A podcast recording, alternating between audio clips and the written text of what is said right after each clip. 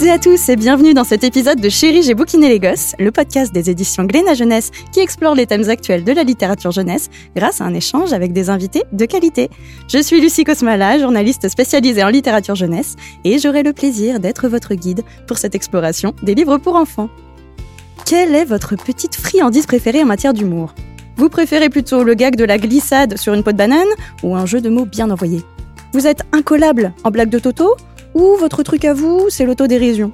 On vous fait facilement rire aux larmes grâce à un déguisement ridicule Ou avec une bonne vieille blague de prout. L'humour, c'est comme pour les goûts et les couleurs, il y en a de toutes sortes et pour tout le monde, et ce, à commencer pour les enfants. Et quel plaisir c'est de pouvoir partager avec eux un livre rigolo. Mais comment on fait rire les enfants? Ont-ils une sensibilité qui leur est propre? Et en littérature jeunesse, le rire ne serait-il pas parfois un outil pour véhiculer autre chose? Pour en discuter, je suis à nouveau entourée par un excellent casting d'intervenantes, à commencer par Agathe Lem. Bonjour Agathe. Bonjour. Vous êtes éditrice au sein des éditions Glénat Jeunesse. Bienvenue par ici. Merci. Je reçois ensuite Sophie van der Linden. Bonjour Sophie. Bonjour. Vous êtes critique spécialiste en littérature jeunesse. Vous avez écrit plusieurs ouvrages de référence, parmi lesquels Tout sur la littérature jeunesse de la petite enfance aux jeunes adultes, paru en 2021 chez Gallimard Jeunesse. Vous faites également partie du jury du prix Vendredi et vous êtes autrice, mais pour les grands cette fois-ci. Merci Sophie d'être ici. Et enfin, bonjour à Adeline Macera. Bonjour Adeline. Bonjour. Vous êtes libraire jeunesse au sein de la librairie Mola, dont vous nous venez tout droit de Bordeaux. Merci d'avoir fait le trajet. Avec plaisir. Alors, Adeline, eh ben justement, vu que vous avez fait tout ce voyage, je vais commencer par vous. Dans votre librairie, est-ce que vous diriez qu'on vend bien, voire mieux, les livres rigolos? On les vend bien, c'est certain.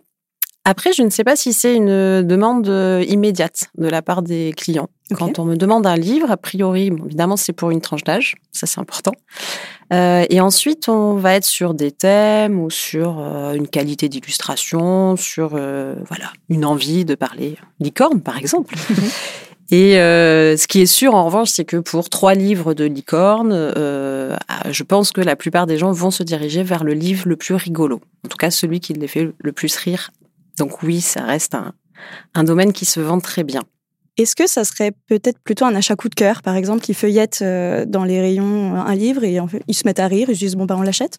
Oui, de manière générale, je crois que ça fait partie de ce qui peut faire que les parents passent un bon moment avec leurs enfants, à rire un bon coup le soir avant d'aller dormir. Ça, détend tout le monde et euh, évidemment que c'est quelque chose qui va rassembler petits et grands autour d'une petite blague. C'est une notion d'échange qui est toujours agréable, effectivement.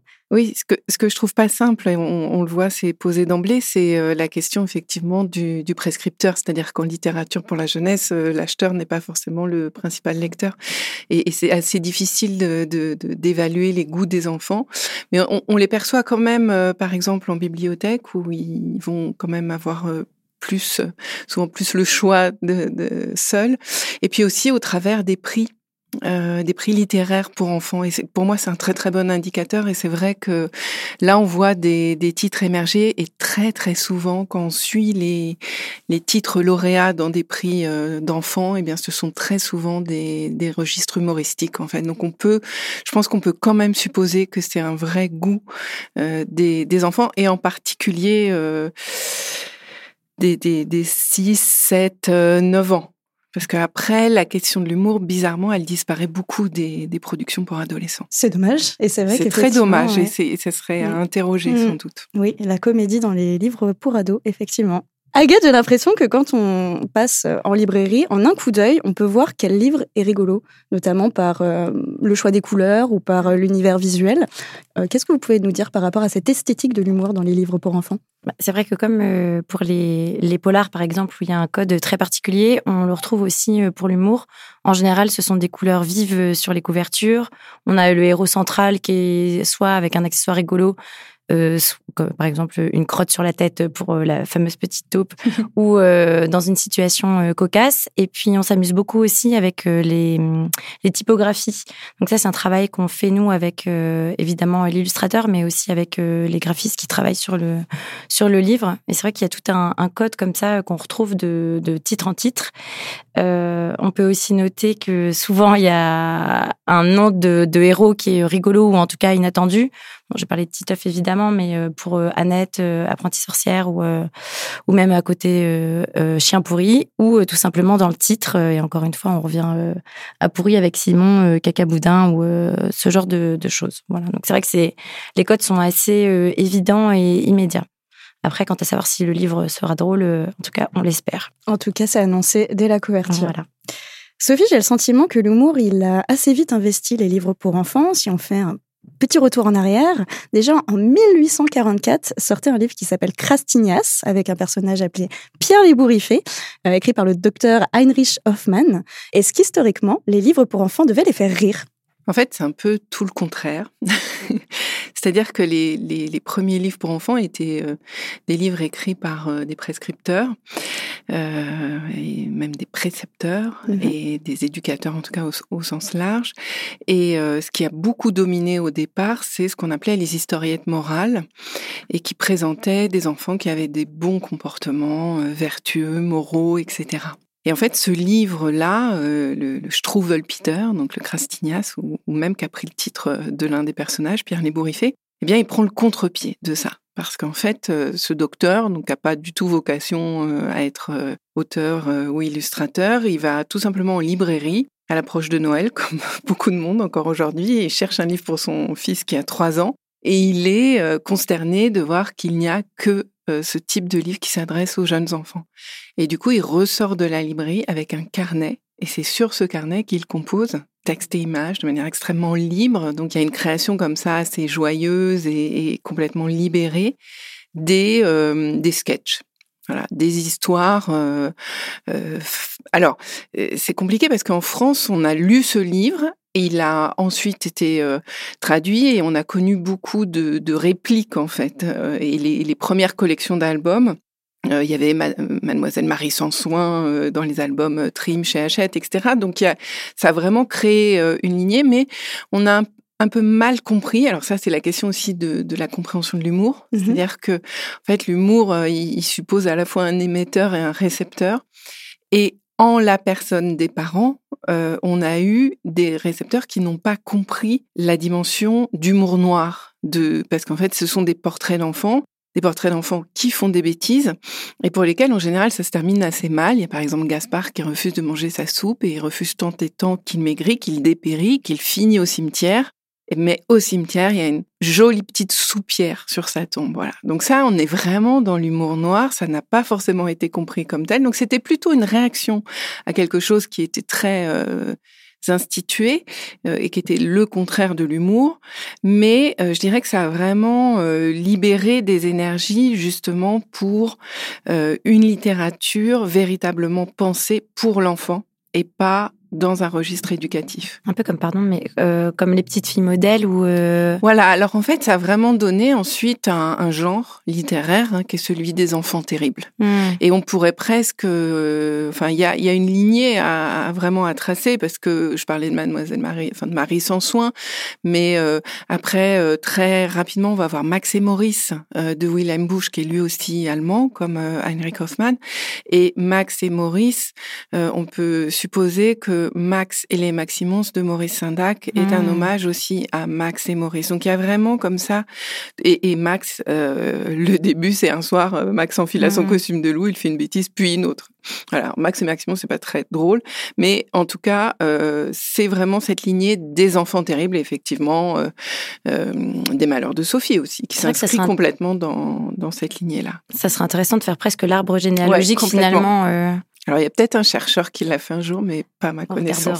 Oui, parce qu'on parle d'arbre généalogique, et justement, ce qui est intéressant avec ces exemples euh, bah, patrimoniaux de personnages comme Pierre Lébouriffé, c'est qu'on pourrait dire que ce sont les ancêtres euh, aujourd'hui de personnages qui sont très emblématiques de la littérature jeunesse. Je pense ici à Une mortelle Adèle, mm. qui cartonne dans les librairies, ou un petit peu avant, il y avait Tom Tom et Nana, qui étaient quand même un frère et une sœur, qui étaient les rois des bêtises. Chez Glénat, on retrouve aussi cette impertinence dans des séries de BD, notamment comme Alice Présidente ou La Clique. Aline, moi j'ai une question. Est-ce que en librairie, ce sont les parents qui viennent acheter des livres sur les bêtises? Parce que je me dis, c'est quand même un sacré catalogue d'exemples à suivre pour les, pour les enfants. Oui, alors je n'ai pas le sentiment que ça les, ça les dérange. Après, tous ces titres-là s'adressent quand même à des enfants qui euh, sont plus grands et qui ont intégré les codes euh, du bien-être et du vivre ensemble. Donc, euh, je pense qu'ils se rendent assez vite compte qu'on est là dans le registre de l'humour euh, véritable, dans un catalogue de bêtises en tout genre, d'impertinence, de gros mots. Euh, mais justement, le trait est gros. ils arrivent à faire des trucs incroyables, tellement incroyables que c'est un peu, ça clignote. Ceci n'est pas un exemple à suivre. Mmh. Mais en revanche, euh, moi, je, je, les connaissais par cœur, les Tom Tom et Nana, quand j'étais petite. Jamais j'aurais fait la moitié de, de, tout ça, mais je trouvais ça génial qu'ils osent. Et on va retrouver ça. Alors, à Mortel Adèle, c'est encore un autre, euh, un autre registre, mais euh, oui, je pense que ça, les, parents sont conscients qu'on se marre et que, euh, et que leurs enfants vont pas forcément faire la même chose. Et en même temps, je pense à Émile de Vincent Cuvelier qui est chez Gallimard, qui s'adresse là à des enfants en fin de maternelle, quand même une série de confrontations avec sa mère de je veux, enfin, avec Émile, c'est comme ça et c'est pas autrement. Ça nous fait beaucoup rire, nous, les mamans, alors que la maman, derrière l'image, dans ses, elle, est, elle en perd ses moyens. Et euh, je crois que les enfants se retrouvent vraiment sans pour autant vouloir avoir un plâtre ou, euh, ou faire les mêmes erreurs. Mais euh, c'est drôle de voir quelqu'un qui ose. Et, les parents peuvent peut-être trouver que c'est une forme de, thérapie aussi, de se dire que on voit un enfant qui fait une bêtise, mais en même temps, son enfant, le lecteur, sait que ce n'est pas quelque chose à faire. Oui, je crois qu'il n'y a pas de. Enfin, Justement, c'est-à-dire qu'il n'y a pas de reproduction en réalité, plutôt que ça libère euh, une part fantasmatique, ça libère des pulsions et que ça aurait plutôt l'effet inverse effectivement. Mais ce qui est intéressant, je trouve, dans ce que dit Adeline, c'est c'est cette idée qu'il y a, y a quand même beaucoup de ces livres qui sont euh, euh, adressés à des enfants d'un âge qui lit tout seul. Est-ce qu'on le perçoit bien ça en librairie? Parce que moi j'ai toujours considéré que, que l'humour dans l'album était quand même plus difficile de, de ce fait de ce filtre presque parce que c'est vrai qu'on met quelque part les, les, parents dans une position un peu scabreuse où on leur mm. demande de lire des trucs drôles qui parfois se font aux dépens de l'éducation, mm. euh, de, de, de, de des, bons comportements, etc. Et, et j'ai aussi le sentiment, euh, alors pareil en tant que lectrice de Tom Tom et Nana, mais mais mais à, à, voir un peu que c'est quand même dans dans cette portion là de, de, de livres à lire tout seul euh, et donc dans une complicité finalement et qu'il y a peut-être besoin de cette complicité aussi entre l'auteur et, et le jeune lecteur. Oui, je pense qu'effectivement, ce registre de la bêtise, pour cette forme d'humour-là, elle est particulièrement adaptée au, lecteur euh, unique, hein, à celui qui arrive à lire tout seul et qui n'a pas besoin ni de l'interprétation parentale, ni du filtre parental. Mm. Elle est moins, euh, elle existe moins en album pour les petits. Ce ne sera pas cet humour-là. Je pense quand même aux albums de Blake, par exemple un caca boudin. Finalement, ça, enfin, ça reprend les, les tics de langage un petit peu agaçants des enfants. Excusez-moi du terme. Finalement, est-ce qu'il n'y a pas un côté, on entretient euh, un tic de langage alors qu'on aimerait que l'enfant, justement, il, il, arrête? Bah, en fait, euh, ça, comme les gros mots, comme tout le reste, euh, l'enfant les dit parce qu'il sait que c'est interdit et qu'il y a là une forme de provocation. Mm. Peut-être que si on lui offre l'occasion de lire une histoire avec un lapin qui dit Kekabouda, Kekabouda, Kekabouda, bah ça lui passera. Je crois que ça vient un peu de là, le, le, principe de dire euh, caca, prout, euh, je pense qu'il y a le comique de répétition aussi qui fonctionne très bien à cet âge-là, mais euh, sur les tranches d'âge plus haut, par exemple pour nous les commandés fâchés, on a sorti une collection euh, l'année dernière, on a trois titres pour le moment quand on, s'attaque, enfin on s'attaque, c'est le cas de le dire, euh, au papa, à la figure maternelle et puis euh, aux frères et sœurs et prochainement euh, à la maîtresse. Il y a effectivement tout ce côté de catharsis et de et comme euh, vous le disiez, Adeline, en fait, c'est tellement énorme les bêtises, nous on va faire exploser la maison. Évidemment que, alors même si on a mis une adresse sur la quatrième de couverture pour dire bêtises à pas de reproduire, on ne s'attend pas à recevoir des courriers de lecteurs euh, effarés parce que leur enfant aurait essayé de, de faire exploser leur maison parce qu'ils l'ont lu dans un livre. Mais en tout cas, ça fait du bien, ça fait rire et je pense que ça crée aussi un moment de complicité entre parents et enfants et ça permet encore une fois de, de dédramatiser aussi des situations qui pourraient être problématiques. Oui, justement, euh, je trouvais ça très intéressant, Adeline, quand elle parlait de cette notion de complicité, mm. notamment avec les enfants qui sont déjà lecteurs. Vous, en tant qu'éditrice, vous êtes euh, complètement dans cette, euh, dans cette optique-là? Oui, nous, on est le, le rôle de, de l'aide de, de l'ombre, un petit peu, où on va mettre sur le devant de la scène ce genre de, de comportement, qu'on, évidemment, qu'on ne cautionne pas, mais en tout cas, qu'on sait, qu'on sait amusante pour les autres. Et, et la preuve, c'est en tout cas sur les comment défâcher une maman et un papa, on a vu que ça avait été très bien accueilli en librairie et aussi par euh, les lecteurs euh, adultes, mais enfants aussi. Et qu'est-ce qui vous plaît, vous, dans le côté sale gosse? Nous? Ou à titre personnel Les deux Les deux. Euh, non, bah nous on trouve ça intéressant. Déjà, on n'est plus dans dans le, le, domaine du héros un peu lisse et euh, on aime bien, en tout cas particulièrement chez Glénat, les, les héros ou héroïnes euh, qui ont vraiment un caractère propre, qui se détachent un petit peu. Il faut quand même qu'ils soient attachants d'une certaine façon et toujours dans le respect de l'autre euh, au final. Et c'est vrai qu'on aime bien ces héros un peu anti-héros et je pense que c'est le cas pour le plus grand nombre. Voilà. Sophie, avec votre casquette de critique littéraire, comment on peut expliquer ce succès populaire? Parce qu'on a évoqué Martel Adèle, on a évoqué euh, Chien pourri, ces héros, ils cartonnent actuellement en librairie. Oui, euh, mais ça correspond vraiment, je pense, à profondément un goût enfantin. Alors dès qu'on est dans ce registre-là, c'est toujours un petit peu compliqué parce qu'on n'est pas forcément étayé scientifiquement sur euh, ces questions. Mais euh, malgré tout, j'évoquais tout à l'heure la dimension éducative de la littérature jeunesse. On reste quand même très très majoritairement encore aujourd'hui, quand on regarde les, résultats de, vente à Adeline, on est quand même beaucoup beaucoup dans des livres qui vont au contraire euh, amener euh, vers des, de bons comportements. Moi, je suis toujours surprise. Je vois un peu sur, je regarde un peu ce qui se passe sur les réseaux sociaux et les groupes de parents. Mm-hmm. tous les jours, tous les jours, euh, on a, voilà, mon enfant fait ceci ou ne fait pas cela. Quel livre je pourrais lui mm. lire pour qu'il fasse ceci? C'est-à-dire qu'il y a quand même une utilisation encore aujourd'hui du livre comme vecteur de l'éducation parentale. Donc, à mon avis, les bêtises, c'est c'est un relâchement euh, salutaire pour les enfants. C'est enfin mmh. un livre qui ne me dit pas comment je dois euh, bien agir, mais qui euh, précisément me montre qu'il y a une possibilité, il y a des échappatoires. Et, vraiment, je pense que ça reste uniquement une dimension psychique, c'est-à-dire que c'est pas du tout incitatif à, produire soi-même. La bêtise, c'est vraiment libératoire en réalité. Et je pense que ça fonctionne vraiment comme une, une soupape vraiment qui, qui permet de libérer la pression euh, sur euh, voilà pour des enfants auxquels on demande quand même de plus en plus tôt, euh, notamment d'être propre. Enfin, je veux dire, les... c'est assez rigolo d'ailleurs hein, de voir voilà les livres pour aller sur le pot, c'est clairement des livres qui vont inciter à aller sur le pot, mmh. donc c'est quand même très très dirigiste comme comme fonction du livre. Et là, c'est complètement l'inverse, quoi. C'est-à-dire on lâche on lâche les vannes et donc je pense que c'est surtout ça, le, la bêtise. Euh, si on repense à quand même ce grand modèle qu'est Max et les Maximons sur la question de la bêtise, la mère, elle n'apparaît jamais. Mm. Euh, et ce qui est mis en scène, c'est la réponse de Max euh, à sa mère. Donc il y a, y, a, vraiment, je pense, ce joue-là, ce, ce, ce rapport à l'éducation et aux parents quand même très fort.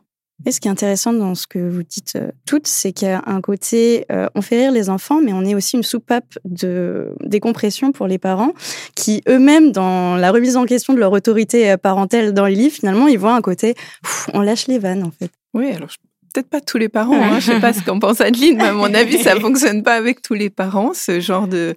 Mais euh, quand même, quand même, il y a des parents qui ont suffisamment euh, d'humour eux-mêmes et de, et de distance pour être capables, je pense, de, de faire les deux, quoi. C'est-à-dire d'avoir des livres très éducatifs et en même temps des livres qui, qui finalement mm, prennent, euh, face un pas de côté par rapport à cette injonction. Oui, oui. Puis, euh, on n'est on n'est pas dans la même, c'est pas la même dimension, c'est pas le même moment. Encore mm. une fois, c'est l'enfant qui se marre avec sa page de BD ou son son roman à bêtises. Mais non, parce qu'en fait, ils savent très bien. Euh, ce qu'ils craignent beaucoup, on nous le dit souvent, c'est euh, l'identification. Alors ça, c'est quand même plus une remarque de grands-parents. Euh, donc les parents déjà, ils sont un peu plus un peu plus ouverts là-dessus. Et en fait, il suffit de réfléchir deux secondes pour savoir qu'effectivement, ils vont pas essayer de faire sauter la maison le cas échéant. Puis encore, je pense, je pense qu'il y a aussi une histoire d'âge euh, et de la représentation, la représentation pardon, des bêtises en fonction de l'âge du lecteur. En tout cas, nous, de notre côté, on, on s'adresse évidemment pas de la même façon à un enfant. Enfin, on va pas avoir le même humour avec un enfant de 3 ans et avec un enfant de 7 ans, tout simplement. Il y a le côté aussi... Euh, euh, fantaisiste dans le sens où euh, ça, ça permet aussi de développer l'imagination et la fantaisie et toutes ces bêtises qui sont complètement euh, exagérées ça, privilégie euh, la fantaisie. Donc là, on vient d'aborder en long, en large et en travers la question des bêtises. Et dans le sillage de ces livres subversifs, il y a aussi les livres que j'ai très élégamment intitulé les livres pipi caca prout. Euh, Aline, est-ce que vous pouvez nous expliquer un petit peu quelle, quelle est la typologie des livres pipi caca prout en librairie? Ah bien, elle est assez vaste hein, finalement.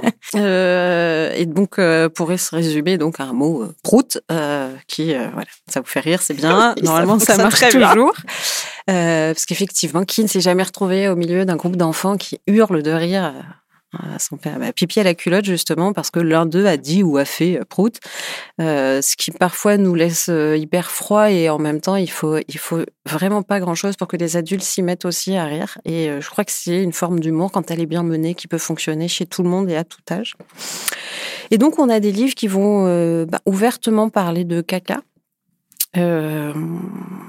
L'histoire de la top euh, qui voulait savoir qui lui a fait sur la tête est sûrement euh, très fondateur. Donc cette petite top qui se retrouve avec une crotte dessus et qui va aller chercher chez tous les animaux savoir qui lui a fait bah, sur la tête. Et c'est l'occasion en fait de découvrir les crottes de tous les animaux. On l'a évoqué brièvement tout à l'heure à Simon et son caca-boudin. Donc on répète caca-boudin. Et quand on aura fini de dire caca-boudin, et eh ben on dira prout. Euh, et après, il y a des livres qui sont euh, un poil plus euh, subtils, j'ai envie de dire, où on le voit pas venir et où la chute pipi caca, enfin où c'est dans la chute qu'on va retrouver le pipi caca, alors qu'il n'en était pas forcément question. Et ça, c'est quand même un peu les meilleurs parce que bah, on est surpris autant que les enfants. Et je pense, par exemple, à la piscine magique, qui est publiée chez Didier Jeunesse. C'est Karl Norek qui l'a écrit. On est sur une histoire de piscine magique qui transforme l'eau en tout ce qu'on veut, plein d'animaux, c'est très drôle, c'est hyper bien illustré. Je la fais courte, mais à la fin, quelqu'un va malencontreusement transformer l'eau de la piscine en crotte. Et c'est vraiment une petite bulle à la fin, sur une dernière page. Vraiment, c'est le, comique de situation. Mais là, normalement, on fait hurler de rire les enfants euh, quand ils réalisent ce qui vient de se passer, qui en plus n'est même pas dessiné. Donc il y a plusieurs formes de livres, mais tant que ça a trait à la culotte, au pipi, au caca, et je dirais que c'est pas forcément tout ce qui est sale. Hein. Ça marche pas avec le vomi, par exemple. Euh, c'est pas pareil. C'est vrai? Non, non, ça marche vrai? C'est vraiment cette question qui vient effectivement dès l'âge du pot, où il faut regarder ce qu'il y a dans la couche, euh, et puis après qui va avec toutes les questions aussi de digestion beaucoup plus euh, réelles, hein, scientifiques. Tout ça les intéresse au plus haut point. Et euh, voilà. Mais normalement, devant des enfants, si vous dites prout, ça fonctionne. Voilà, ça fonctionne. Sophie, pourquoi c'est efficace un livre qui dit prout ou un livre sur le caca? Je vous laisse à votre appréciation. euh, bah, oui, ça, rend compte, c'est-à-dire que c'est pas euh, là pour le coup la littérature jeunesse n'a rien inventé.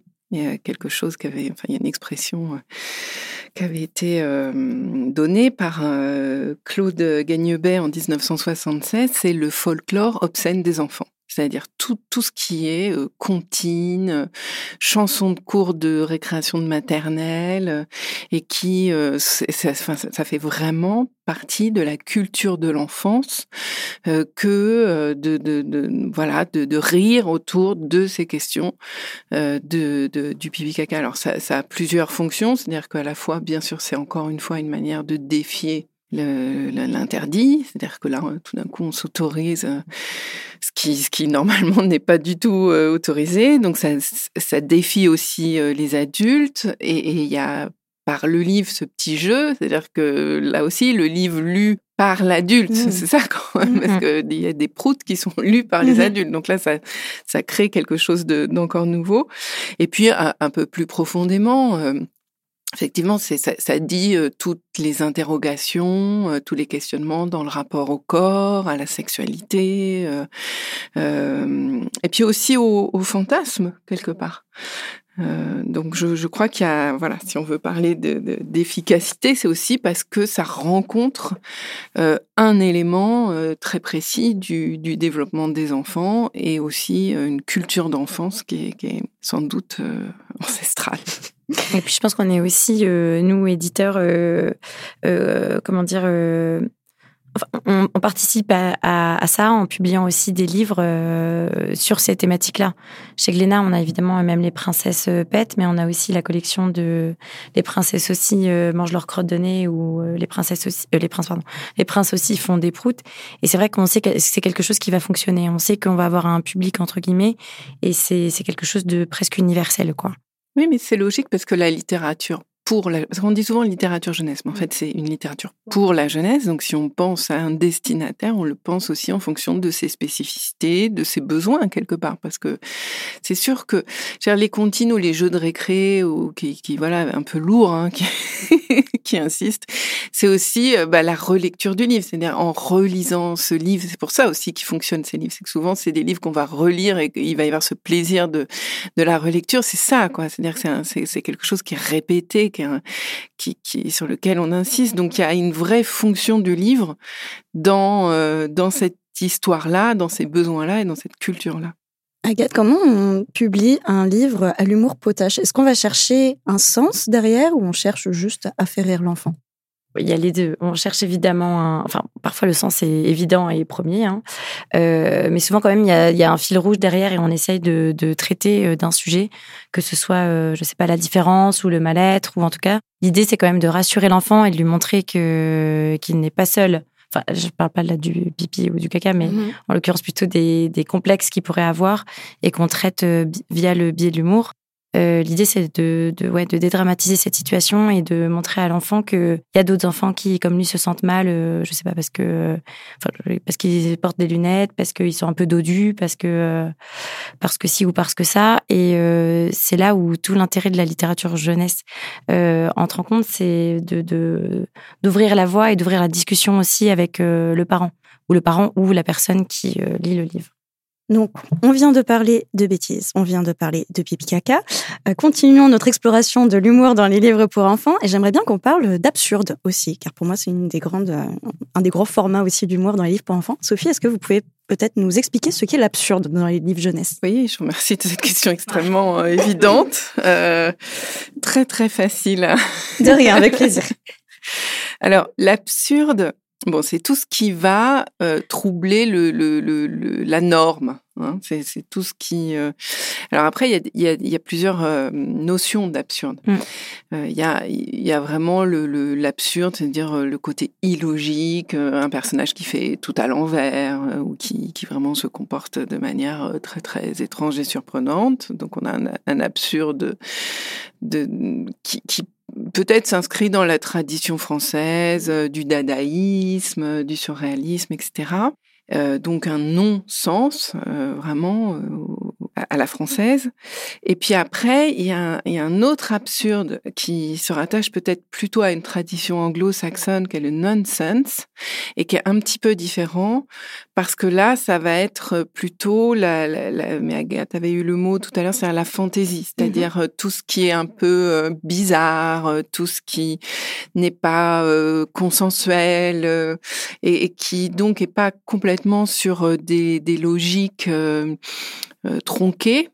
Hein, on a aussi quand même cette tradition littéraire française du théâtre de mmh. l'absurde. Hein. Euh, d'ailleurs, en fait, les étrangers, quand ils veulent parler de cet humour-là, ils font référence à Ionesco, alors qui n'était pas français en l'occurrence, mais en tout cas qui en France a développé en tant que dramaturge et écrivain un théâtre de l'absurde. Euh, et donc, on a un peu ces deux, euh, pour moi, ces deux branches autour de, de l'absurde et qui se, qui se retrouvent dans, dans la production. Donc, euh, soit des, quasiment des jeux, voilà, de retournement de situation ou de, de, logique qui, qui se bernent. Et puis, un, et j'ai l'impression qu'on a plus euh, cette dimension du nonsense, euh, des, des personnages, c'est aussi les, les gentils fêlés, quoi, enfin les, les, personnages un peu atypiques en dehors, etc. Et ça, j'ai l'impression qu'on en a un petit peu plus. Alors, c'est un humour que, que j'ai l'impression que, que, les enfants aiment bien, mais qui est peut-être euh, beaucoup plus subtil. Mm-hmm.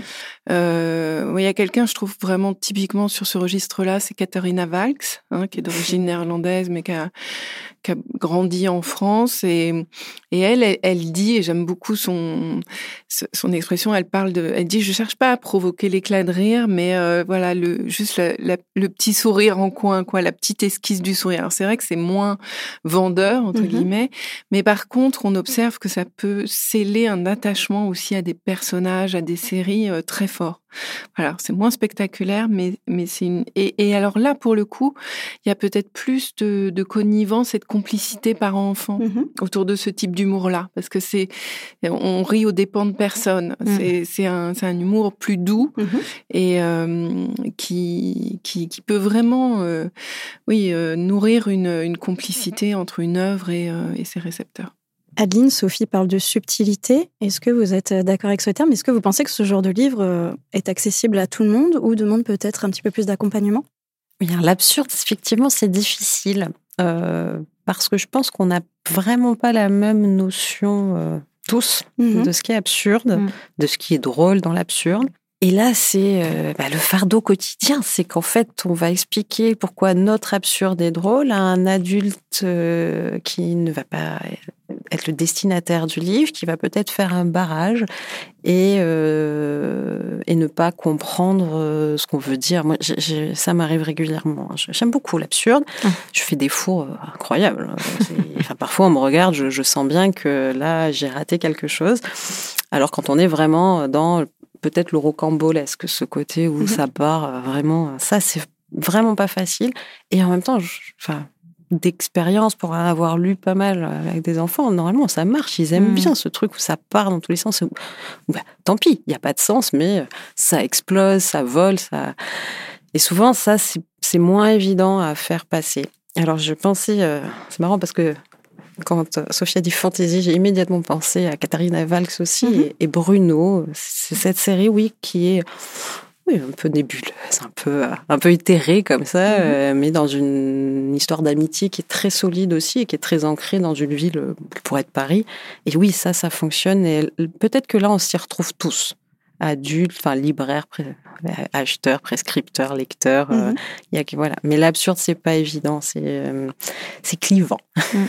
C'est drôle, c'est exactement le terme que j'allais euh, utiliser euh, pour euh, une série. Désolée, c'est encore des Jeunesse, mais c'est ce que je connais le mieux. Mais vous êtes là pour ça. la série Annette en bande dessinée dans La Collecte, où Elodie Chanta, de toute façon, est connue pour, pour ce genre de. C'est pas forcément absurde, mais en tout cas, c'est très décalé. Et c'est vrai que c'est compliqué de s'adresser. Là, on s'adresse, nous, à des lecteurs à partir de 7 ans. Mais même à partir de cet âge-là, finalement, ça pourrait presque être de la BD pour des adultes.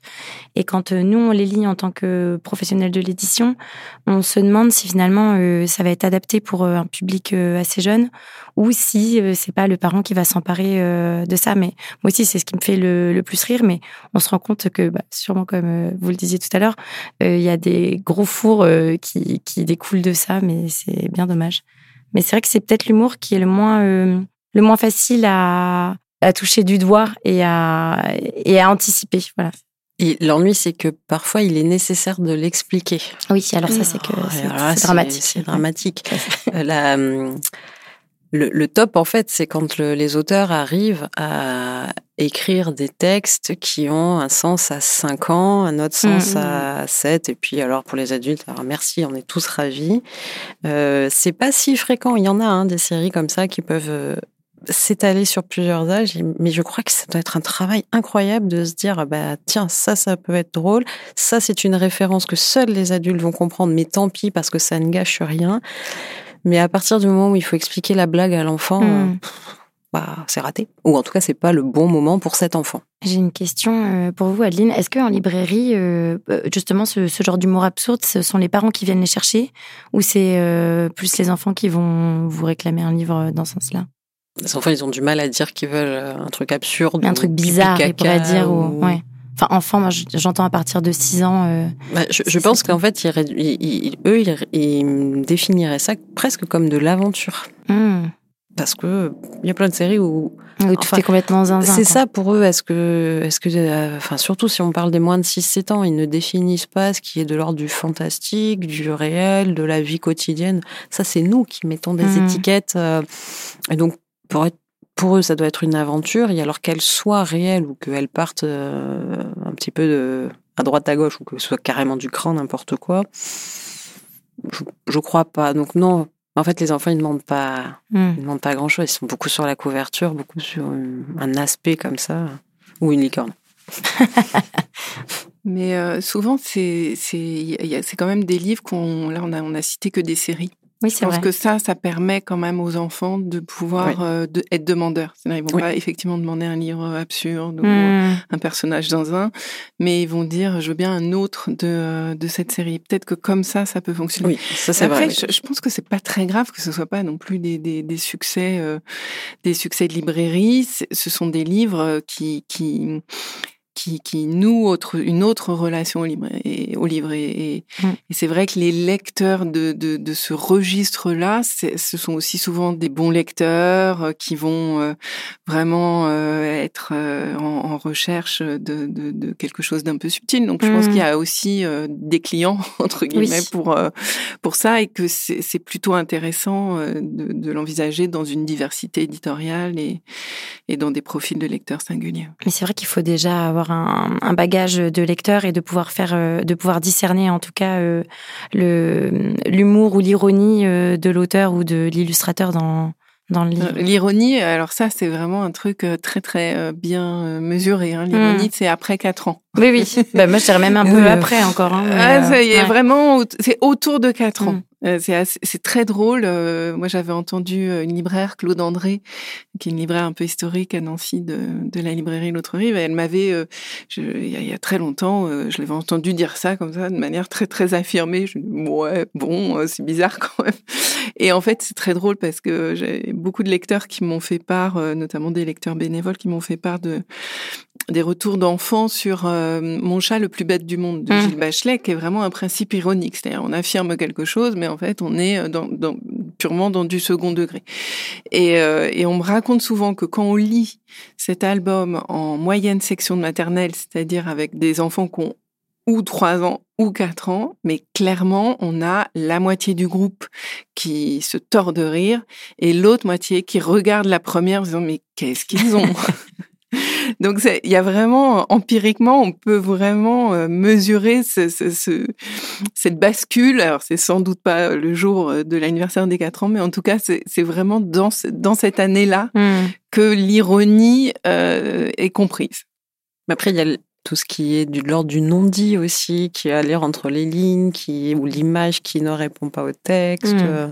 Enfin, d'où l'intérêt de les lire plusieurs fois, hein, parce que euh, parfois, même sans rien expliquer, ça, ça intègre. Mais euh, il y a des livres tellement drôles qui, qui, qui, qui, sont dans une première lecture, effectivement. Mais qu'est-ce qu'ils ont? Pourquoi ils rient? C'est- C'est pas, c'est très dur. Toutes les formes d'humour sont pas accessibles tout de suite. Comme celle sur les, les jeux de mots, justement, où, euh, pour euh, Pef ou le, prince des mots tordus, j'imagine qu'il nous a toutes fait hurler de, de rire euh, quand on était petit. Il faut quand même, encore une fois, être un peu plus grand et avoir une certaine sensibilité aussi et euh, un certain, comment dire, une certaine autonomie de lecture et de compréhension.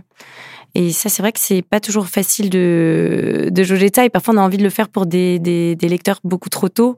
Et c'est à nous aussi de nous raisonner en tant qu'éditeur et de, de vraiment de catégoriser par, euh, par tranche d'âge pour être adapté euh, à ce lectorat. Merci Agathe pour cette transition absolument incroyable, car c'était exactement le thème que je voulais euh, aborder maintenant, c'est le langage. Euh, les œuvres de Claude Ponty, où effectivement euh, le prince de Motordu de Mm. Pef sont des grands laboratoires de la langue. Euh, Sophie, quelle est la puissance humoristique justement de ces mots dits nouveaux? Alors, c'est surtout c'est des mots, euh, bah, euh, mots tordus hein, dans, Mm. dans le cas de PEF et euh, chez Ponty, c'est des mots qui sont, si ce n'est tordus, en tout cas recomposés. Donc c'est évident que tout cet humour-là, il repose sur la compréhension du code. Souvent, c'est des enfants qui ont eu un apprentissage de la lecture un peu douloureux, par exemple, et qui, sont, qui en sont sortis, qui vont avoir euh, beaucoup de plaisir à, à regarder cette manipulation Mhm. du, du langage. Bon, par ailleurs, c'est vraiment euh, des, des jeux de manipulation aussi, et qui font écho à ce que les enfants sont capables eux-mêmes de faire, c'est-à-dire de, il y a ce moment où ils, ils ont des codes, mais ils n'ont pas tous les codes, et donc ils tentent des choses. Mhm. C'est les fameux euh, bons mots des enfants où euh, voilà, ils, ils ont leur propre logique par rapport au, au langage. Donc euh, c'est vrai que tout, tout ce travail-là sur la langue, à la fois il fait écho à, à tout cet apprentissage, et en même temps il, il est euh, là encore jubilatoire parce que quand on passe ses journées à l'école euh, et qu'on doit euh, respecter un certain nombre de normes, euh, il est évident qu'il y, a- il y a quelque chose d'extrêmement jubilatoire à, voir des livres, parce qu'en plus les mmh. livres, c'est quand même le savoir. Donc là, tout d'un coup, des livres, des personnages qui euh, tordent, tordent la langue. Donc euh, voilà, donc il y, y a, vraiment cette fonction très très nette qui est attachée à ce type d'humour, donc de, de jeu de mots. Agathe, j'imagine que quand on travaille avec un auteur ou une autrice, le choix des mots est très important pour faire rire les enfants. Comment vous travaillez dans ce cadre-là? En fait, ça va dépendre des, auteurs et des autrices avec lesquels on va on va travailler. Euh, de toute façon, c'est toujours fait euh, en, en, bonne intelligence et, euh, et, nous, le, but c'est que ce soit le plus compréhensible possible pour l'enfant. Je pense surtout à un travail sur le, les mots qui, qui est assez intéressant que avec Brigitte Labbé, qui est l'autrice des goûters philo euh, chez Milan et chez nous de, de la collection du livre des moquis. Euh, on a notamment publié un titre qui s'appelle Le livre des mots qui font rire, où on avait établi une liste de 20 mots, euh, plus ou moins rigolos et selon les sensibilités de chacun aussi. Et ce qui était intéressant, c'était qu'elle, euh, elle, le fond et la forme se retrouvent en fait. Et donc elle va jouer avec les lettres aussi. Donc là, on n'est plus dans les mots tordus, mais plutôt dans les lettres qu'on change de sens ou de forme. Et en tout cas, cacahuète, par exemple, ça peut faire rire parce que dans cacahuète, bah, il y a caca, voilà. et tout le l'enjeu était de redonner goût et donner un autre sens à ces mots qu'on utilise au quotidien et surtout de montrer aussi que qu'un mot peut en cacher un autre. Et je pense que c'est ce que PEF faisait aussi euh, très très bien. Oui, il y a une notion de réappropriation en fait, euh, ce que vous racontez, Sophie et vous. Euh, parmi les réappropriations aussi qu'on peut dénoter en littérature jeunesse, il y a tout ce qui relève de la culture patrimoniale. Et je pense ici au détournement de contes, à tout le genre de la parodie. Aline, est-ce que vous pouvez nous expliquer ce qu'est une réécriture de contes? Les réécritures de contes, c'est un genre qui effectivement est assez présent, qui consiste à réutiliser les personnages ou la base des histoires classiques le chaperon rouge, les trois petits cochons, le loup et les sept biquets, euh, pour ne citer que, hein, il y en a tant et plus. Et euh, au choix, soit de changer la fin, soit de, de, de mettre les personnages dans d'autres situations et surtout, euh, summum du summum, les faire se rencontrer. Mm-hmm. Donc il y a, il y a beaucoup de réécriture de contes. En fait, si on regarde, il y en a eu il y en a encore beaucoup qui restent qu'on a dans les dans le fond, mais il y a toujours des nouveautés. Et c'est euh, là évidemment, alors il y a quelque chose de, de pratique pour, euh, enfin de pratique, de, c'est peut-être pas le bon mot, c'est de rassurant pour les enfants de recroiser des personnages qu'ils connaissent déjà. Et puis, euh, bah, c'est l'occasion, surtout actuellement, de, euh, de faire passer d'autres messages. Euh, notamment, on a de plus en plus de chaperons rouges qui ont du muscle, qui ont de la gouaille, qui vont pas se laisser avoir par le, par le loup et qui ne mangera pas la grand-mère. Et, et c'est aussi une façon, parce que c'est quand même toujours le loup qui fait les frais hein, de ces réécritures très souvent. c'est affronter la peur du loup en disant, en fait, le loup, il n'est pas si féroce que ça, il peut être il peut être très bête et se faire avoir pas n'importe quel petit cochon ou, euh, petite fille qui passerait par là. Et c'est un genre euh, bah, qui peut euh, attirer aussi euh, les familles parce que parce que c'est chouette de retrouver ces, ces personnages que l'on connaît bien. donc ça n'a de sens évidemment quand les enfants connaissent le conte, mhm. hein, sinon ça marche moins. Et donc c'est pour ça que c'est surtout le terrain privilégié des enseignants. Euh, qui permet de faire lire le conte original, différentes versions. Je ne suis pas du métier, mais je crois qu'on appelle ça la mise en réseau. Je viens de réaliser quand vous avez dit que ça permet de faire rencontrer euh, différents personnages dans un même livre, c'est un peu les Avengers en fait de la littérature jeunesse. C'est exactement ça. ce genre de choses. Sophie, est-ce que vous diriez que les réécritures, c'est un humour un peu intello parce que ça demande quand même un, un, des connaissances en fait, ça demande quand même de connaître tous ces contes et de les avoir lus et de les avoir rencontrés à un moment dans, dans son parcours de lecteur. Euh, j'aime pas trop cette notion-là parce que euh, ce discours-là me gêne pas mal euh, parce que je trouve que souvent c'est soit une euh, soit on, soi-même on, ne comprend pas le, le, le, fonctionnement du livre, soit on mésestime l'intelligence en fait mhm. euh, des enfants.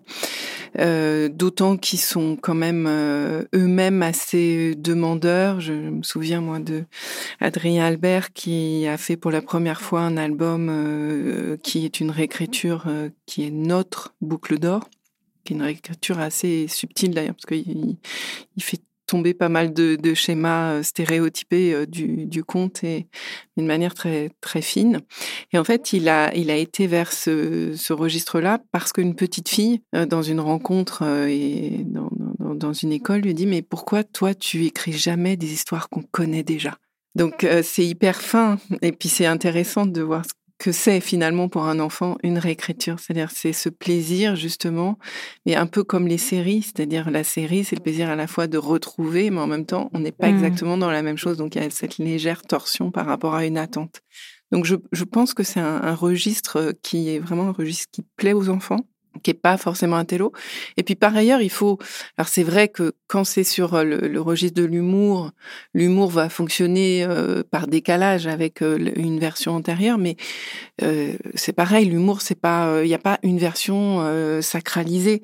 Je veux dire, l'histoire d'un conte, elle remonte à tellement longtemps avant Perrault et avant les écrits, les formes écrites, et elles continuent encore aujourd'hui. Donc, euh, euh, pour reprendre l'exemple d'Adrien Albert et de notre boucle d'or, c'est pas une version, euh, même si elle, joue avec des, contes préexistants, notamment le conte illustré par Yerda Müller au Père Castor, qui est l'une des l'un des boucles d'or les plus connues. Ben, c'est aussi un conte, euh, une version de toute cette histoire. Et donc, on n'est pas forcément euh, toujours obligé de comparer euh, ces, réécritures à d'anciennes versions. Ça peut être aussi tout simplement une participation à cette histoire longue et qui nous dépassera d'un conte précis. Donc, depuis le début de cet épisode, on parle beaucoup de réappropriation, de dédramatisation aussi. Est-ce que de fait, l'humour est un outil à privilégier quand on veut aborder des sujets un peu plus difficiles avec les enfants, selon vous? Et cette question est collective. Euh, bah, c'est vrai que c'est un registre qu'on trouve euh, quand même très lié à, à des, des, des, des, schémas qu'on veut faire évoluer. On a un peu déjà évoqué des titres euh, mm. euh autour de la question des stéréotypes, par exemple. Euh, moi, je sais que j'aime beaucoup les albums venus de Suède.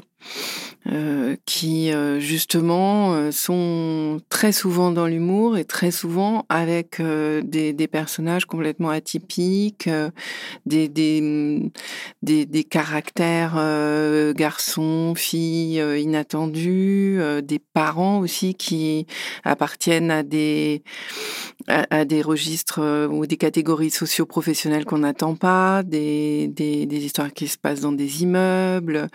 Donc y a je pense que c'est quand même très lié, en effet. Euh, bon, il y a cette notion de subversion qui est une, voilà, vivre une, pour l'enfant, c'est une manière de vivre une subversion, mais clairement pour les auteurs, c'est aussi une manière de faire passer des schémas nouveaux, je pense. Alors peut-être qu'en fait, il y a euh, deux traitements. Quand on veut juste évoquer des choses, en tant que, je me dis en tant que parent, puisqu'ils sont quand même souvent en recherche de quelque chose qui va venir aider, s'il n'y a pas de questionnement particulier s'il n'y a pas euh, autant en rire. dans ce cas-là, on peut, on peut rire euh, avec plein de choses et euh, amener des sujets, des stéréotypes, d'injustice, demander un peu tout aux auteurs. En fait, ils peuvent nous faire rire et faire rire les enfants. Après, peut-être que quand on veut aider un enfant à dépasser quelque chose ou lui montrer en tous les cas que ce qu'il vit a déjà été vécu par un autre enfant, peut-être qu'il peut lui se sentir un petit peu euh, gêné, qu'on rit de son problème. Dans ces cas-là, quand on me dit que c'est directement pour répondre euh, à, une inquiétude d'un enfant ou une situation mal vécue, peut-être que je ne mets pas l'humour en avant. Mais de manière générale, en fait, au contraire, ça fait tout passer. Et puis surtout, comme je disais tout à l'heure, c'est pas tellement le sujet. Ça va venir dans l'humour, dans le, dans le texte. On va dire, ah tiens, t'as vu, le chaperon rouge, elle est super forte. Ou boucle d'or, en fait, euh, elle a pas peur de l'ours. Je pense que c'est surtout dans l'utilisation euh, de l'humour et il y, a des sujets à mon avis avec lesquels on ne peut pas tellement en rire si ça vient pas d'un problème euh, interne, euh, intérieur de l'enfant. mais autrement, s'il s'agit justement de, de jouer avec et de, de, de mettre comment dire, de, de se rire de, justement, c'est ça en fait la bonne phrase, de se rire des complexes, de se rire d'une situation qui est mal vécue. Je pense que l'humour peut être une, une arme de destruction massive à ce moment-là. Aline, vous disiez euh, autant en rire dans certaines situations. Est-ce qu'on peut rire de tout en littérature jeunesse? Je ne crois pas que la fameuse phrase on peut rire de tout, mais qu'on applique aux adultes, je ne crois pas. Euh, je trouve pas ça facile comme question. J'aimerais pouvoir dire oui.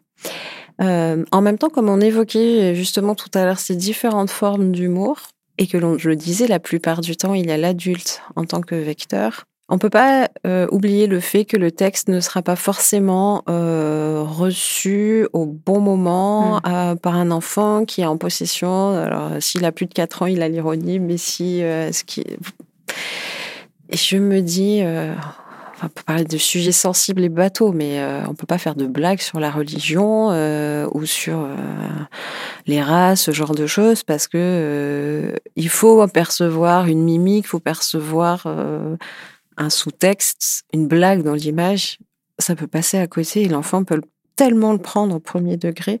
On le voit autour de la table familiale. Combien de fois a-t-on fait une blague pour se rendre mm. compte qu'en fait notre enfant il n'a pas compris et que demain il, va, est capable de dire quelque chose d'énorme à la maîtresse.